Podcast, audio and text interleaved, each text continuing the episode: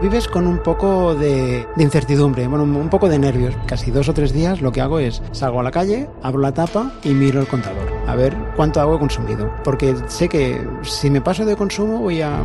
Estoy en el, en el paquete de ciudadanos que nos pueden llegar a sancionar.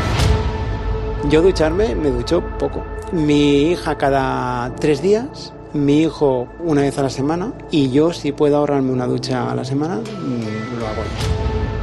Yo ya soy consciente que esto ya nos va a cambiar la vida, pero nos va a cambiar la vida a todos, ¿eh? Y la vida mía y la vida de mis hijos. O sea, es que lo veo clarísimo, clarísimo. Yo entiendo que la gente hablaba de, bueno, el cambio climático, no sé qué, ya llegará, o no me lo creo, pero cuando lo ves, que te llega, dices, mm, esto, esto te cambia, te cambia seguro.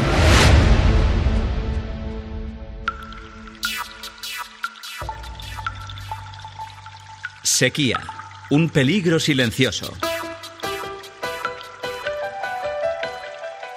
Un podcast original de Cope. Próximamente en cope.es y en las principales plataformas de audio.